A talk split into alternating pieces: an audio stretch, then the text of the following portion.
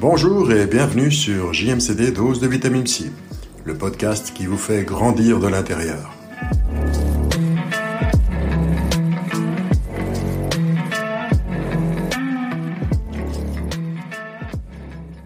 Bonjour et bienvenue à ce nouvel épisode de JMCD Podcast. Aujourd'hui, le trouble, certains diront la névrose, que nous allons aborder, est une pathologie en somme qui est assez complexe, mais simple à la fois. Complexe parce que d'une part, elle englobe toute une série de manifestations comportementales et de symptômes tellement variés que souvent on cantonnera les personnes qui en sont atteintes dans des étiquettes du genre personnalité dépendante affective, phobique sociale, carente d'estime de confiance en soi, dépressive, etc. Et d'autre part parce que le diagnostic n'est pas évident pour qui cherche à mettre rapidement sur des cases ou dans des cases bien délimitées et bien défini une fois pour toutes et que donc, une fois la prise de conscience de la part du ou de la thérapeute faite, le déroulement de la thérapie devra suivre non pas des voies différentes, mais bien plutôt, et cela n'est pas sans importance dans la réussite du travail à accomplir, une technique d'approche et une présence thérapeutique adaptée, même si ici l'ensemble des cliniciens ne semble pas encore tout à fait d'accord. C'est pourquoi je m'en remettrai et à mon expérience personnelle en tant que psychanalyste, et à ce que dès le dernier quart du siècle dernier, j'ai pu tirer du livre Princeps à l'époque sur la thématique. Je veux me référer à Germaine Gex et à son livre La névrose d'abandon, paru en 1950 et réédité en 57 aux presses universitaires de France. Alors, sans plus attendre, allons-y. Alors, as-tu déjà ressenti la peur de perdre l'autre au point de tout faire pour être à la hauteur et le contenter? As-tu déjà ressenti une dépendance affective certaine dans tes relations de couple, amicales ou professionnelles, au point de toujours redouter que l'autre parte, rompe ou qu'il te trompe? As-tu déjà pensé que tu n'es pas quelqu'un de bien, pas digne d'amour, de l'amour que l'on te porte, qu'on ne peut pas t'aimer pour ce que tu es, que l'amour c'est pas pour toi? As-tu tendance, as-tu tendance à considérer les autres comme plus valables, plus dignes, meilleurs que toi? Adoptes-tu alors une peur du jugement? Développes-tu une jalousie excessive ou de la possessivité? As-tu tendance à te fixer sur les défauts de l'autre, toujours à l'affût du moindre signe de danger de perte, et en même temps à ne jamais faire totalement confiance à l'autre et aux autres? As-tu déjà ressenti la peur de la solitude, de la culpabilité, au point de penser que toute rupture prouve l'idée que tu te fais de toi-même d'être rejeté parce que tu serais sans valeur et indigne.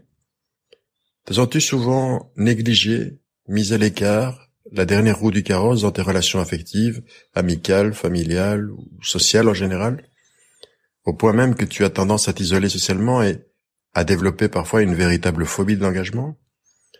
Ressens-tu toujours une difficulté énorme à tourner la page après toute rupture, quelle qu'elle soit Et souffres-tu d'un... Souffre, pardon, je recommence. Ressens-tu toujours une difficulté énorme à tourner la page après toute rupture, quelle qu'elle soit et souffres-tu d'un manque presque total de confiance en toi dans tes relations à toi-même? Je recommence. Ressens-tu toujours une difficulté énorme à tourner la page après toute rupture, quelle qu'elle soit? Souffres-tu d'un manque presque total de confiance en toi dans le relationnel et d'estime de toi en général? Si la réponse est oui, tu dois souffrir du syndrome de l'abandon et avoir une personnalité dite abandonnique. Tu es une personne constamment en quête de reconnaissance, de réassurance. Il faut que, coûte que coûte, l'autre t'aime et reste auprès de toi, qu'il te reconnaisse comme ayant de la valeur, et cela quitte à cacher tes propres émotions et tes sentiments les plus personnels, quitte à te sacrifier pour cet autre, en acceptant parfois l'inacceptable. En résumé, une personne prête à tout pour se sentir aimée. Cette manière de fonctionner, effectivement, apparaît dès l'enfance et sans thérapie peut se maintenir jusqu'à la mort. Même si elle ne rentre pas dans les peurs paniques ni les phobies, il s'agit d'une peur, celle de l'abandon, abandonnisme ou abandonnite, qui est parmi les plus courantes et les plus dommageables. Ce syndrome, pardon, de l'abandon a évidemment des causes et des origines différentes pour chacun d'entre nous Nous le savons maintenant. Pour toute euh, affection psychique, tout trouble euh, du comportement, toute névrose. Un fait est certain, c'est qu'il prend racine, ce syndrome d'abandon, dès les premières séparations qu'un être humain va expérimenter. Et l'on pourrait même dire que ce serait depuis la sortie de la chaleur du, ventre maternel pour entrer dans le froid et la lumière aveuglante de la naissance, qui constituerait déjà, comme le disait Autorank, un traumatisme, le premier traumatisme, même s'il y a eu des discussions par rapport à cela. Mais il ne faut pas que ce soit n'importe quelle séparation, il faut qu'il s'agisse d'une rupture brutale du lien affectif, d'une déception sidérale, une trahison impensable, d'une séparation qui a fait trauma, une séparation traumatisante donc. Nos comportements et nos actions dans les relations actuelles, d'aujourd'hui, ici et maintenant, ont leur origine dans l'enfance, nous le savons. Et il faut d'abord comprendre cette idée de ce qu'on appelle la constance de l'objet. La constance d'objet est le concept que même lorsque nous ne pouvons pas voir quelqu'un, celui ne change pas, celui-ci ne change pas, pardon. Il ne change pas fondamentalement, et c'est lié à l'idée de permanence d'objet, d'abord étudiée par le psychologue du développement Jean Piaget, dont nous parlerons plus tard. Les bébés, par exemple, et c'est là que tout commence, apprennent que maman ou papa sort, va au travail, puis rentre à la maison, et il ou elle ne cesse pas d'aimer l'enfant pour, pour autant. Simplement parce qu'il s'est séparé pendant quelques heures, pendant quelques minutes. Pendant ce temps où les parents sont absents, l'enfant développe, lui, un objet interne, on va l'appeler comme ça, une image mentale, si vous préférez, du parent, qui satisfait en lui le besoin de contact pendant l'intervalle de, de l'absence. Pendant ce temps, la constance d'objet se développe et c'est généralement avant l'âge de trois ans qu'elle se met en place à mesure que les enfants grandissent et mûrissent avec des périodes de séparation qui s'allongent et sont souvent générés par l'enfant qui va à l'école, qui passe le week-end chez un ami, euh, etc. Un enfant avec une bonne constance d'objet comprend alors que les relations importantes ne sont pas endommagées par le temps qui s'écoule. Donc, pour l'enfant qui a une bonne constance d'objet, les relations vont pas être endommagées par l'absence. C'est-à-dire que ne pas voir ne signifie pas disparition disparition définitive. Freud va parler de ça dans L'enfant à la bobine. Et Winnicott parlera après d'objets transitionnels. Et Jean Bowlby, un grand psychanalyste anglo-saxon, euh, lui euh, mettra l'accent sur la psychologie, la théorie de l'attachement. Cette constance d'objet peut être interrompue par des événements traumatiques c'est ça, c'est là que ça devient euh, important. Traumatique, ça veut dire qu'il cause trauma, qui ont été ressentis par l'enfant comme traumatiques. Dans la réalité, ça peut être la mort ou le divorce, qui sont évidemment des causes de, de troubles traumatisants, même, mais même des situations qui semblent relativement peu importantes pour les adultes qui sont impliqués, peuvent aussi affecter le développement de la compréhension des enfants par rapport à cela. Par exemple, des enfants qui ont des parents euh, qui sont souvent absents parce qu'ils travaillent, ils ont des, des, des professions qui les éloignent, euh, pas forcément les éloigner dans, dans, la distance, mais dans le temps. On peut travailler dans la restauration, par exemple. Euh, ceux aussi dont les parents passent peu de temps avec leurs enfants. Ceux dont les parents sont négligents, etc. Tous ces parents-là peuvent euh, provoquer chez l'enfant le risque d'une constance d'objets interrompus. Le manque d'amour aussi peut engendrer chez l'enfant un sentiment inconscient, toujours inconscient, de culpabilité. Il fera alors tout pour attirer l'attention vers lui par des caprices, des accès de colère, ce qui pourra susciter de la réprobation par la mère, donc être mal interprété. Et l'enfant va interpréter ça comme un rejet et va sentir la culpabilité qui va s'exprimer parce qu'il va se dire si je n'ai pas été aimé, c'est que je ne suis pas digne d'être aimé. Enfin, il y a la surprotection maternelle, qui se caractérise par un surinvestissement de l'enfant, c'est-à-dire une surprotection de l'enfant par la mère, les mères poules, les mères parapluies, qui peuvent elles aussi créer une relation de dépendance et, en quelque sorte, rompre ce lien. Ainsi, maltraitance, carence de soins ou d'affection, deuil soudain et non verbalisé, hospitalisation précoce, j'avais oublié, toutes ces situations que l'enfant peut et va interpréter dans la détresse et qui, en dégradant la confiance en l'autre, viennent dégrader l'image qu'il a de lui-même. Si j'ai été déçu, trahi, maltraité, sali, laissé pour compte ou livré à moi-même, se dira l'enfant, c'est qu'il doit y avoir quelque chose en moi qui pousse à que j'ai dû faire dire ou penser quelque chose de coupable, ou alors que je n'ai pas fait, dit ou pensé ce qu'il fallait faire, dire ou penser, parce que je suis nul, sans valeur, à jeter, moins que rien, sans place. Nous savons déjà, par les autres podcasts, que l'inconscient, il fonctionne de cette manière-là, c'est-à-dire qu'il peut se sentir coupable par action, par omission ou par pensée. Plus concrètement, le sentiment d'abandon fait suite au manque d'une figure affectueuse, affective et sécurisante, et en premier lieu, comme toujours, de nouveau, de la part des parents ou des images parentales. Hein, ce n'est pas forcément le vrai père, ce n'est pas forcément la vraie mère. Euh, le père ne doit pas forcément être un homme. On m'a parfois euh, posé la question lorsque je donnais cours, est-ce que une femme peut être un bon père ou est-ce qu'un homme peut être une bonne mère? Oui. Oui. D'ailleurs, Winnicott parlera plutôt, préférera parler de la fonction mère, de la fonction père. Donc, le sentiment d'abandon fait suite au manque d'une figure affectueuse, je disais, affective et sécurisante, de la part de, et on va le dire maintenant, la fonction mère, la fonction père, donc des fonctions parentales. D'une figure, oui, car la figure peut avoir été là, présente, offrant même dans la réalité des marques d'affection et de sécurité.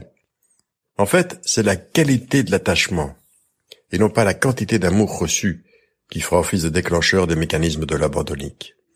Ainsi, on peut avoir été aimé, mais quelque part, pas vraiment comme on l'aurait voulu. Ici, comme toujours, c'est le ressenti du sujet, le ressenti de l'enfant plus que les faits réels, dans une objectivité brute qui sont à prendre en compte.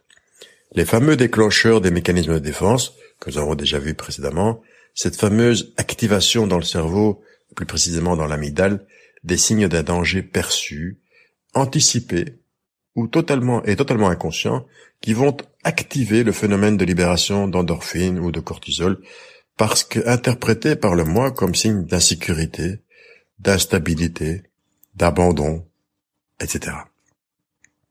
De là que l'on parle de sentiment d'abandon, de syndrome abandonique, d'abandonite, de ce ou de ces manques vécus ou ressentis, surtout vécus comme tels dès l'âge le plus précoce, que les personnes vont commencer à tenter de combler.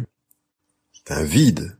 Hein ce manque va créer un vide et les personnes vont tenter de le combler en rejouant, en répétant à l'infini, et malgré elles, bien entendu, puisque c'est inconscient, la scène qui les voit constamment en quête d'amour. Cette scène qui s'est construite dans l'enfance, où ils étaient en manque d'amour. Ils vont constamment rejouer, pour remplir le vide donc, cette scène qui les voit constamment en quête d'amour, sans cesse à la recherche d'une figure capable de donner la sécurité idéalisée, mais pour elles, ces personnes vitales, et toujours à attirer à soi l'attention de l'autre, qui sera leur sauveur ou leur sauveuse.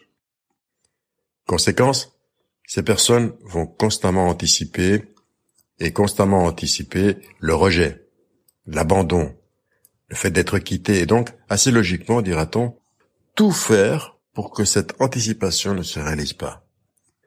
Toujours sur le qui-vive, elles seront exagérément sévères avec elles-mêmes et incroyablement sensibles au jugement de l'autre, pour bah, tout simplement tenter d'être en correspondance. Pourquoi? Bah, Pour se mettre en valeur, de montrer qu'elles méritent ce qu'elles ont ou ce qu'elles recherchent. Puisque dans leur schéma, de fonctionnement, l'autre est toujours meilleur que soi, et les méchantes, ce sont elles, toujours. Le manque qu'il faut fuir, le manque à anticiper, Le manque à mettre à distance n'est autre que le manque d'amour. Comme le disait Jacques Brel, ne me quitte pas. Et comme tout manque, il va créer un vide intérieur. Un vide existentiel et inconscient que chacun ou chacune comblera à la manière dont la vie le lui a enseigné. Bien sûr, nous sommes tous dépendants de l'histoire qui a été la nôtre. On est tous différents. Crise d'angoisse face à la solitude. Solitude insupportable. Silence insupportable. Alcool, drogue, boulimie, collectionnisme, dépendance affective, etc. On l'a déjà vu avec Amy Winehouse et on le verra sous peu avec l'épisode en préparation sur Marilyn Monroe. J'ai toujours été anxieux depuis enfant. Très, très angoissé, quoi. Donc, euh, j'ai l'impression que tout ce que j'apprends, tout ce que j'ai acquis peut s'effondrer euh, d'un moment à l'autre. Donc, euh, comme ce qui s'est passé, le divorce de mes parents, tout s'effondre autour de moi, tous mes repères, le sentiment d'abandon qui est très dur à, gérer. Toujours besoin d'être assuré, d'avoir quelqu'un près de soi, nous fait confiance, qu'on peut compter dessus. Donc voilà. Donc après, dans la vie, on se retrouve souvent seul, et ce qui pose de petits soucis émotionnels. Mes parents étaient divorcés, j'allais d'un côté et de l'autre euh, toutes les semaines et euh, j'ai très vite appris à m'adapter euh, d'un côté à, à, mon papa qui que je voulais pas blesser, j'avais peur, je me sentais fragile et de l'autre côté ma maman qui vivait aussi des choses compliquées dans son couple et, là encore je me faisais petite à l'écoute pour euh, pour euh, ne pas faire de vagues en fait, pour les protéger. À midi, ben, on mange avec les clients ou avec euh, nos cousins, oncles et tantes. Et puis donc euh, ma mère est au service, mon père en cuisine. Et puis euh, voilà, donc euh, six jours par semaine. C'était comme ça, c'était le rythme. Bon, c'est sûr quand, vous êtes jeune, vous êtes gamin, quand vous êtes malade, vous faites des cauchemars, vous aimeriez bien que votre maman soit là à vos côtés pour vous rassurer ou votre père. Mais bon, on avait des jeunes filles au père, ou moi j'avais ma grande sœur, donc entre nous deux on s'entraidait et puis, puis on, on, vivait comme ça. Comme je me suis mal construite, avec des fissures, ça s'est répercuté sur mes relations, bien entendu. J'ai préféré louvoyer, mentir, assimiler comme j'ai fait petite pour ne pas prendre de coups. Là, je l'ai fait dans répercuté dans une relation qui était très dure, où la personne avait beaucoup d'emprise, de force, voire de violence. Ma violence à moi, ça a été de ne plus dire les choses, de fuir, de mentir, d'arranger la violence, euh, d'arranger la réalité pour euh, pour qu'elle colle à ce qu'on attendait de moi, pour être à nouveau euh, acceptée, même si la relation n'était pas satisfaisante, elle était sécurisante par euh, parce que c'est ce que je connaissais, parce que c'est ce que je connais depuis petite. Et ça a mis à, à des drames, ça, ça, amène à des drames et à une misère, à une misère émotionnelle, une misère existentielle terrifiante. Vous pouvez pas revivre euh, cette vie de, sans la vie de famille, vous savez. Euh, revivre qu'elle doit partir le soir. J'ai l'impression de revivre ce cauchemar quand j'étais enfant, où je voyais pas mes parents. Euh, ma mère allait partait bosser le soir, je la revoyais que le lendemain matin. Et ouais, c'est le sentiment d'abandon, c'est l'angoisse. Vous voyez, vous avez des angoisses, ça, vous prend d'un coup, vous avez une crise de panique, une crise d'angoisse. Super mal, vous n'êtes pas bien du tout. Et puis, euh, qu'est-ce qui peut vous aider le plus rapidement possible, que vous avez sous la main le plus rapidement, rapidement possible? L'alcool. On est un peu dans, dans l'affolement pour tout et rien, pour s'habiller. Tout, tout est compliqué parce que on a l'impression de, de, de ne rien savoir, de, de d'être vide à l'intérieur et, c'est assez insupportable à vivre d'être dans ce dénigrement de soi tout le temps. Donc euh, pour en tout cas de mon côté pour soulager ça, pour euh, juste laisser un peu d'espace et de d'apaisement dans tout ça. Il y a les consommations qui suivent et qui apaisent réellement, comme un calmant euh, pour une personne qui serait très angoissée. Je l'ai vu arriver au monde dans ma vie avec beaucoup d'étonnement, beaucoup d'amour, euh, sans pouvoir prendre ma place de mère, n'ayant jamais pris ma place de toute ma vie. Il m'était très compliqué, en sachant que je pouvais être responsable, il m'était très compliqué de faire face à l'existence d'un petit être qui avait besoin de moi. Alors, ça a pris une densité.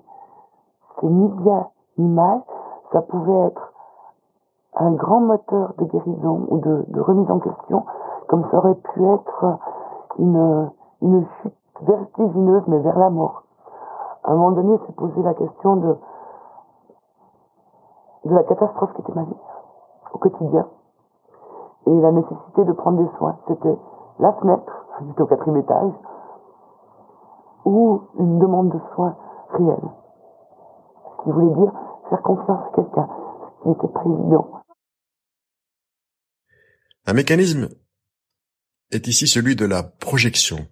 Dans le syndrome d'abandon, un des mécanismes est la projection. C'est-à-dire que le sujet abandonnique va projeter sur l'autre, et les autres, en société où il veut exister, va projeter son propre jugement interne et ce que ces personnes diront de l'autre à propos de la critique des jugements, par exemple, ce ne seront que la projection vers cet autre ou ces autres de leur propre jugement, de leur propre critique interne.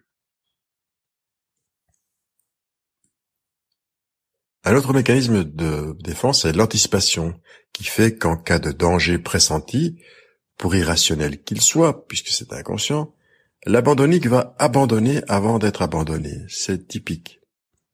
C'est un travail et une lutte constant. Se vivant comme sans valeur, les abandonniques, comme indignes, pas à la hauteur, vulnérables, incapables de gérer leurs émotions, impuissants et vulnérables donc facilement incompris, ce type de personnalité se vivra comme un enfant dans un monde d'adultes. Voilà. Un sentiment qui va les pousser vers l'isolement, la passivité et l'abandon avec son corollaire la fuite, la fuite en avant, qui met en avant un besoin vital de présence de l'autre. Cet autre qui rassure et qui met à distance l'angoisse absolue de l'abandon, le vide intérieur, qui met à distance la critique et donc le risque de rejet. Au sein du couple, Difficulté et déséquilibre seront les mots d'ordre, de manière assez logique d'ailleurs. Si tant est qu'en matière de psyché, la logique veuille dire quelque chose, mais d'un point de vue assez logique par rapport à tout ce que nous voulons dire. D'un côté, l'angoisse de l'abandon empêche de nouer des liens affectifs authentiques, et de l'autre, la peur de la solitude les incite à se maintenir dans des relations insatisfaisantes ou même dangereuses, avec des pervers, des narcissiques ou des personnes toxiques. Cette quête constante d'amour va, de manière en apparence assez paradoxale, maintenir l'abandonnique dans une attitude distante. Une attitude qui fait qu'elle parte au quart de tour. Quand ce n'est pas les montrer carrément comme des personnes froides. Alors que ce n'est pas du tout ce qu'elle recherche. C'est pour ça que je disais que c'était pas assez paradoxal. Mais le principal résidera en ceci que l'anticipation de la perte et de l'abandon, toujours anticipée donc, hein, l'anticipation de la perte et de l'abandon, pour les raisons que nous venons de voir, les maintient dans un fantasme négatif qui provoque des réactions tout aussi négatives. Sentiments de vide, tristesse, reproches, jalousie et agressivité qui vont engendrer soit de nombreux conflits au sein du couple, soit une docilité tellement anxieuse que la personne touchée par le syndrome d'abandon peut se cantonner, rester, s'accrocher à une relation de passivité où elle sera à la merci d'une espèce de maître sauveur qui ne fera finalement que profiter d'elle et de son sentiment de un mien, le sentiment que la, personne abandonnique a fait sien, qui est un mien, même s'il me tient en enfer, vaut mieux que deux, qui me conviendraient, mais dont je ne suis pas sûr de pouvoir le garder longtemps.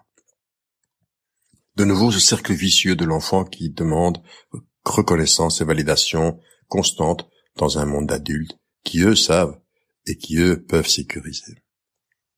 Cercle vicieux, car il faut sans cesse prouver à l'autre que l'on est digne d'amour, pardon, et non pour être en couple, parce que la solitude signifie inconsciemment souffrance indicible, et garder ce que l'on a, même en fantasme, même en disparaissant, même dans la déception la frustration, ça reste un objet véritablement vital, un objectif véritablement vital pour elle. Aussi, de manière inconsciente, des signes d'hypochondrie peuvent apparaître. Oui. En effet, comme pour les conversions hystériques et les affections psychosomatiques, la maladie et la peur de la maladie ou des maladies va renforcer le sentiment rassurant de l'autre qui vient sauver, de l'autre comme sauveur, de l'autre qui est présent, et dont on attire le regard et l'attention par la maladie, par la plainte. À noter qu'il en ira de même, en gros, pour ce qui est des relations familiales, amicales ou professionnelles. Enfin, la répétition peut mener à un schéma de répétition de schéma. Oui, ça sonne un peu bizarre comme phrase, mais je m'explique. Les personnes qui ont vécu le traumatisme d'un abandon précoce, qui ont ressenti cette séparation euh, comme un traumatisme d'abandon précoce, vont à leur tour pouvoir abandonner pour retourner le fantasme. Pour le dire de manière rapide mais un peu euh, personnelle, donc à ma manière. Ainsi, si elles ont été abandonnées, du coup, elles abandonnent à leur tour. Et par là, en prenant l'initiative de la rupture. Parce que c'est ça. Donc finalement, elles, ne elles ne vivront pas la chose comme ayant été abandonnées, mais c'est elles qui ont abandonné. En faisant cela, elles s'assurent de ne pas revivre un abandon toujours possible, pour ce toujours anticipé, même si en fait c'est la peur qui est à la base de ces initiatives, de ces actions, et que les résultats ne sont jamais satisfaisants. Et ils ne feront que renforcer, en fait, et concrètement, tous les sentiments et tous les symptômes déjà développés plus haut. Alors, comment en sortir? Comme toutes les autres névroses et tous les autres troubles de comportement, c'est à travers la psychothérapie, et je dirais même plus, pour ce qui est de la névrose abandonnique, c'est essentiellement, et parfois même uniquement, par la psychothérapie que l'on pourra s'en sortir. En effet, c'est un des rares euh, syndromes, des rares affections, des rares troubles. Le fait qu'il s'agisse d'une névrose ou pas, ça ne fait pas l'unanimité parmi les, les psys et, encore moins parmi les psychanalystes.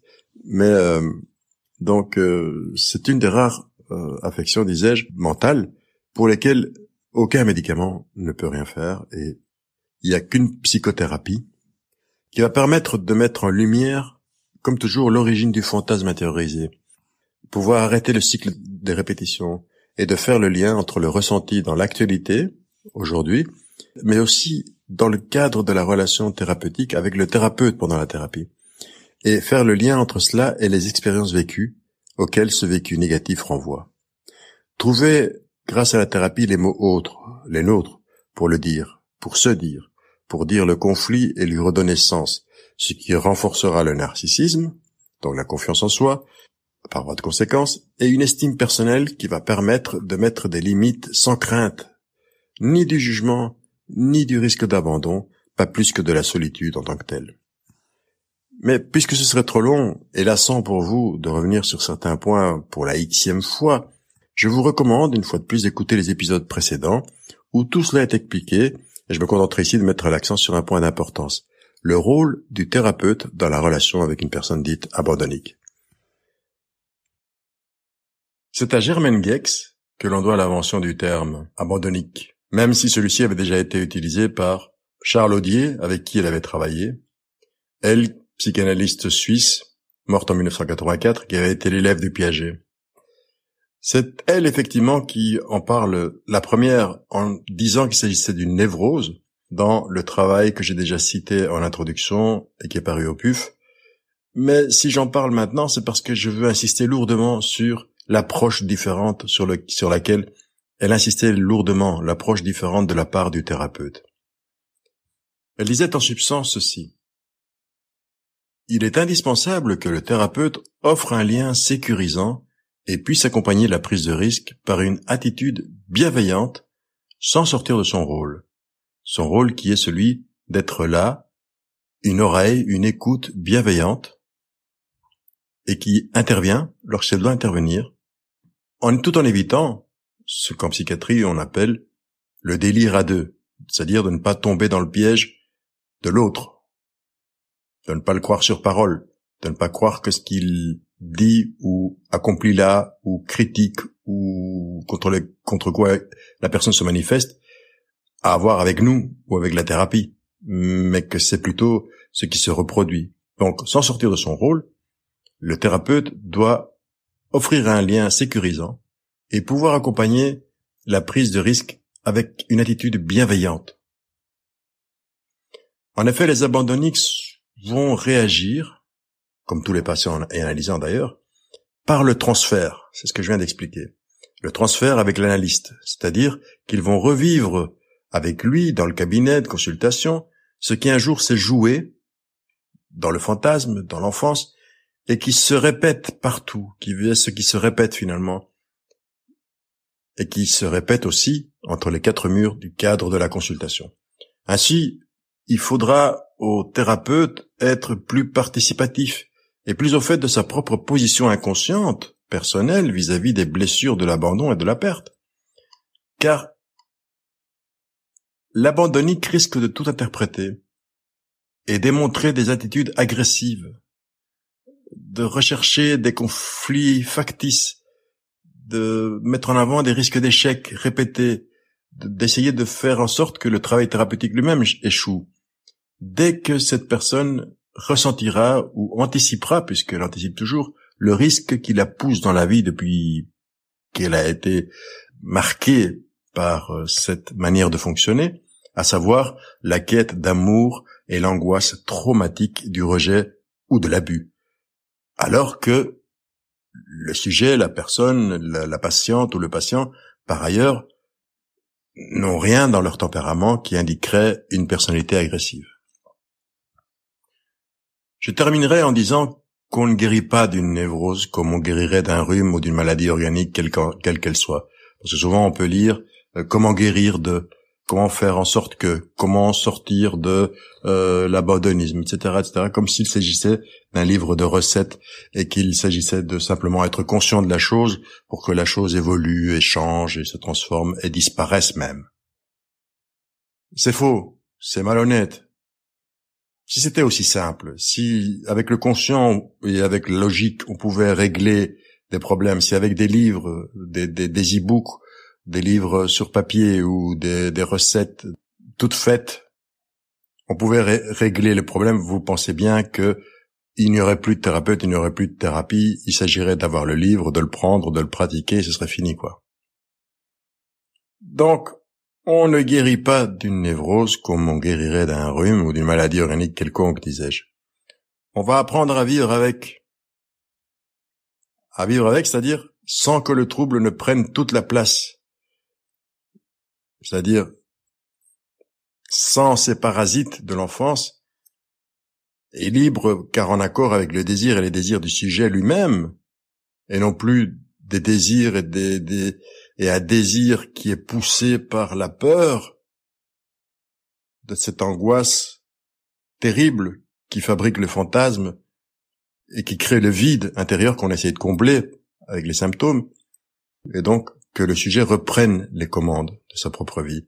Trouver les mots pour le dire, des mots pour les mots, et passer de la place de passager d'une voiture fantôme, que l'on prend pour ce qui est notre vie, à celle d'actif au volant du véhicule qui est réellement celui que nous voulons qui nous guide, en confiance, sur le chemin d'une existence libérée des symptômes handicapants, libérée des répétitions inconscientes. Non, on ne guérit pas de la même manière les structures de fonctionnement, et il restera toujours un reste, des restes. En synthèse, dire que la blessure n'est pas enfouie à tout jamais, qu'elle n'est ni niée ni déniée, et qu'elle pourra donc se réactiver de temps à autre. Mais mais sans que l'alarme qui sonne ne déclenche des défenses antinucléaires contre un danger qui finalement est une angoisse. Et au contraire, de pouvoir dire stop quand on sent que la répétition arrive et accepter ce que l'on est. Parce que l'on a réécrit son histoire, parce qu'on se l'est approprié, parce que à partir de maintenant, c'est notre histoire. On n'est plus guidé, on guide. Accepter ce que l'on est, ce que l'on a été, et ce qui, grâce à tout cela, nous rend plus nous-mêmes, nous permet de grandir, nous a permis de grandir sans que la croissance ne s'arrête le jour de la fin de la thérapie.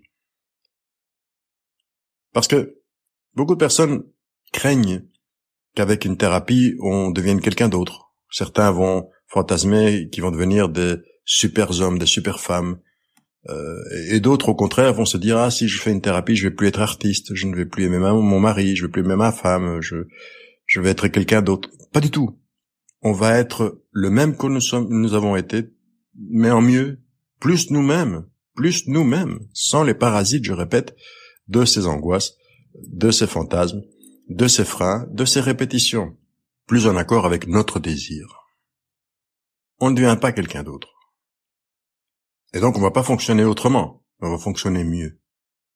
C'est pourquoi l'on dit souvent que la psychanalyse devient une manière d'entendre le monde, d'entendre la vie, de comprendre les autres et que, de fait, la cure n'est jamais tout à fait finie, mais qu'elle continuera de nous habiter et de nous faire grandir de l'intérieur pour le restant de nos jours.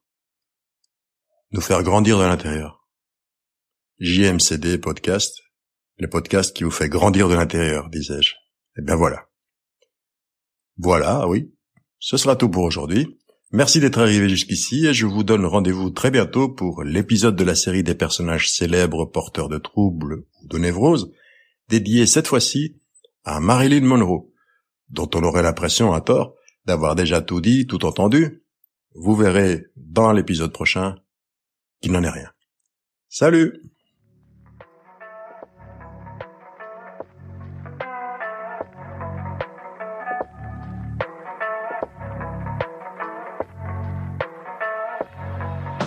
Si vous avez aimé ce podcast, n'oubliez pas de vous abonner à la mailing list en vous rendant sur le site afin de recevoir les plus dans votre boîte mail. Plus, c'est aussi de vous rendre sur nos pages Tipeee, reprises dans l'intro, et aussi sur www.jmcdpsy.com pour contribuer au développement du projet. Plus nous grandirons, plus nous améliorerons nos services et plus ceux-ci seront à la hauteur de ce que vous méritez. Merci encore pour votre fidélité, soyez constants, portez-vous bien et moi, je vous accueille dès le prochain numéro sur JMCD Dose de Vitamine C, le podcast qui fait grandir de l'intérieur.